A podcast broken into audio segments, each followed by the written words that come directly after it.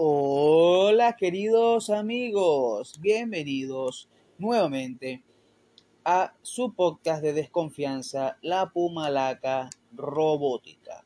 Y hoy yo les vengo a hablar de un tema interesante y que creo que todos alguna vez en nuestra vida, todos los que pasamos por la adolescencia o la adultez joven y ya estamos en lo que es la etapa de la adultez, mera adultez, o algunos que ya estén por etapas más avanzadas, que me escuchen, de las, no sé, tres personas que me escuchen, eh, han pasado por un suceso. Eh, ¿Cómo es posible este suceso? Eh, las relaciones a distancia. Uf, todo es un tema delicado, ¿verdad? Creo que voy a tocar unas cuantas fibras. Las relaciones a distancia. Podemos definir las relaciones a distancia son como esas relaciones, vamos a hablar de las meramente amorosas, porque obviamente también hay amistades a distancia, pero esas no están tan sensibles como las de que vamos a hablar hoy. Hablo de relaciones amorosas a distancia. Son ese tipo de relaciones que, como su nombre lo dice, son a largas distancias, usualmente, usualmente son de personas que no viven en la misma ciudad, en el mismo estado y algunas veces en el mismo país. Eh, yo creo que puedo decir, sin miedo a equivocarme, que todas las personas que me escuchen y las que no me escuchen tampoco han tenido, aunque sea una y algunos muchas más, relaciones a distancia. Y como podemos saber, estas relaciones son muy, muy propensas al fracaso. Hay que ser honestos, de, no sé, del, del 100% de las relaciones a distancia que existen, un 90% fracasan. Y fracasan ¿cómo es? estrepitosamente, sí. Jodidamente, podríamos decirlo. Eh, yo no soy ajeno a esto. Yo he tenido relaciones a distancia. Eh, algunas de larga duración y que han sido significativas para mí. He tenido amistades a distancia, pero también he tenido relaciones amorosas a distancia que han sido significativas para mí, o sea, bastante importantes. Pero que a pesar de que yo haya luchado por ellas, estaban destinadas por lo menos en ese momento al fracaso. Es la verdad. Es la verdad. ¿Por qué? Porque las relaciones, las relaciones a distancia, a pesar de que uno lo quiera presentar como una especie de cuento de hadas que se sobrepone a todo, a la misma distancia entre las dos personas, que el amor vence todo eso, son difíciles. Son difíciles. Y más cuando la edad nos empieza a pegar. Digamos que al principio de la adolescencia, cuando el sexo, o por lo menos en las épocas en las que yo era adolescente, no era tan común que los adolescentes de 15, 14 años fueran tan activos sexualmente como lo son en la actualidad.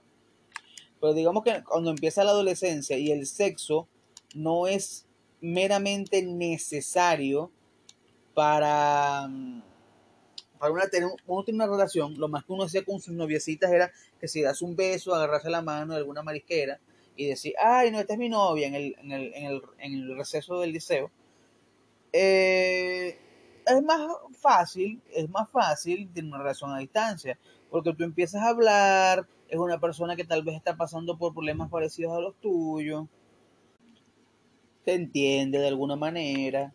Y coño, eso tiene unos pros. Porque, bueno, hablan todo el día, todos los días. Eh, sientes que esa persona te complementa, sientes que es una persona que te escucha, sientes que es una persona que te, que te entiende, que valora lo que tú eres y lo que tú dices y lo que tú haces. Y coño, es bonito, o sea, todos necesitamos eso.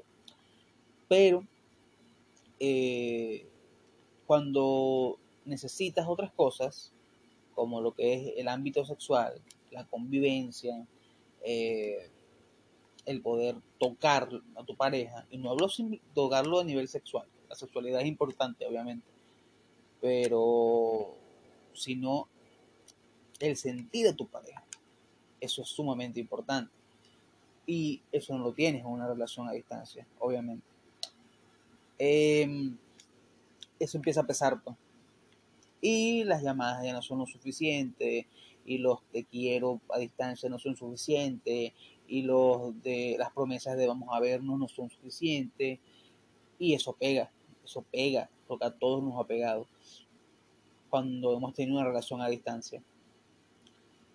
Y están también, digamos que hay unos pros como que bueno, si, si de verdad la gente se enamora a distancia, la gente dice, ay bueno, pero es que eso significa porque te, que te enamoras de, la, de lo que es la persona por dentro, sin verlo físicamente, y bla, bla, bla, bla.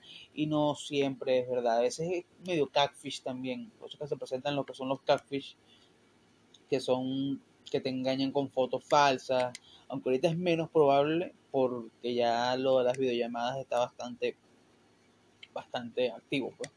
Ya cualquiera te hace una videollamada y bueno si no eres el, del video o sea si no eres el de la videollamada te jodiste. Es arrecho que te que te, que te jodan ahorita con eso pues. Pero antes era muy común muy muy muy común que, que te mandaban fotos de otra persona y tú te lo creías pues.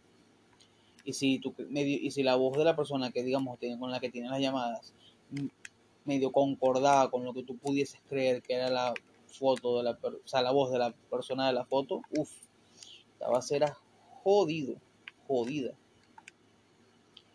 y por eso fue que nacen los catfish y ese tipo de cosas otro lo que la gente dice que son los pros es que bueno te comprendes con esa persona y pero es que es una comprensión medio ilusoria, medio falsona.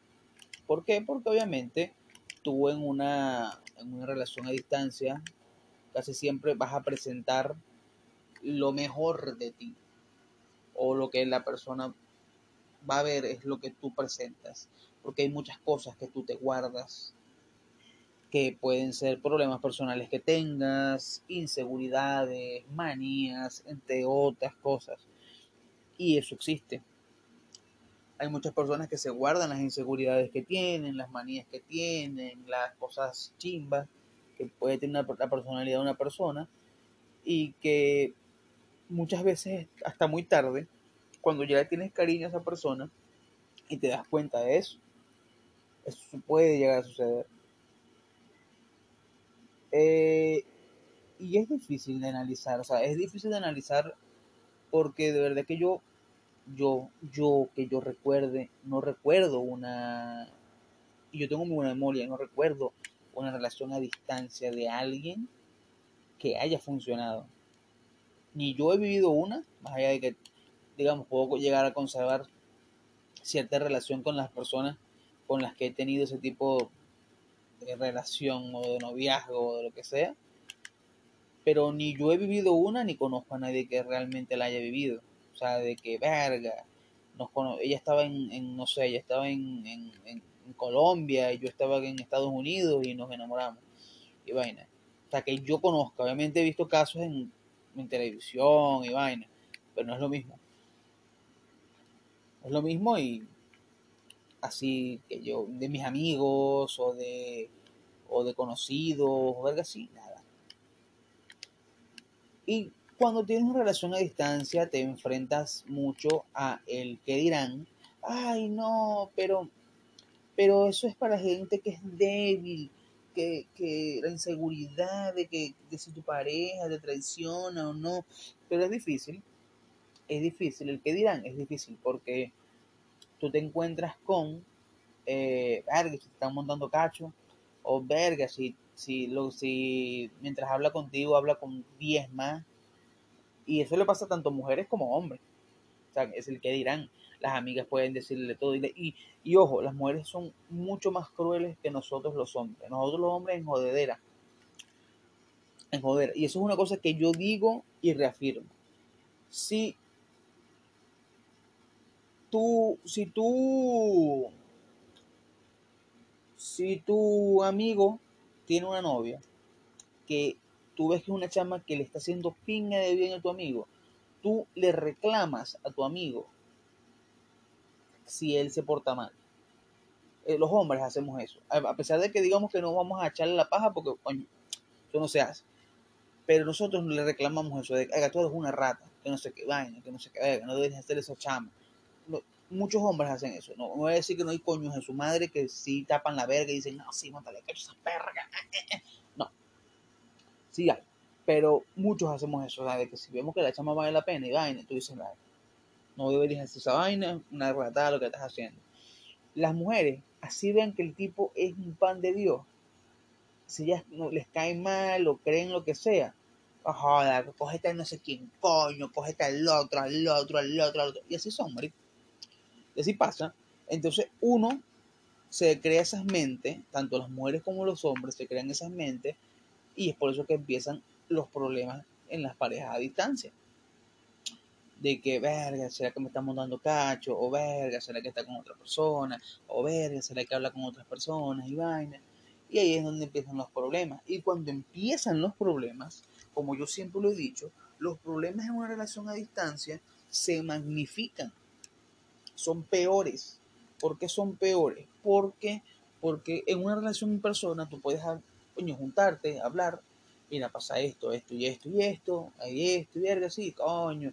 Y es un feeling diferente. En una relación a distancia, tú no puedes decir, vamos a hablar porque si la otra persona bien le picó el culo, te bloqueó de todo y no se habló, y se arrechó esa persona y se quedó a saber que arrecha. Y te metieron un gosteo para mierda. Y es una cagada, pues. Por eso que digo que los problemas suelen ser peores o, tener desenlaces así de ese estilo. Eh, mira, a mí, a mí llegó un punto en el que yo por mucho que la chama me encante, me guste, mira, que yo me sienta, genial, genial con esa chama, que, yo diga, ah", y me ha pasado, o me ha pasado, me ha pasado, me ha pasado, que la persona, me encanta, me encanta y, y, y, que, verga, que quisiera perpetuar eso, me ha pasado, pero digo que no, que no, que no voy a tener relación a distancia y me lo digo a mí mismo y me mentalizo yo mismo. No se puede tener una relación a distancia. No lo puedes hacer, no lo puedes hacer, sabes que es un error y así me quedo, en que es un error, en que es un error. Y es un error. O por lo menos a, esta, en este momento de mi vida es un error. ¿Por qué? Porque ya mi, son otras cosas las que yo busco.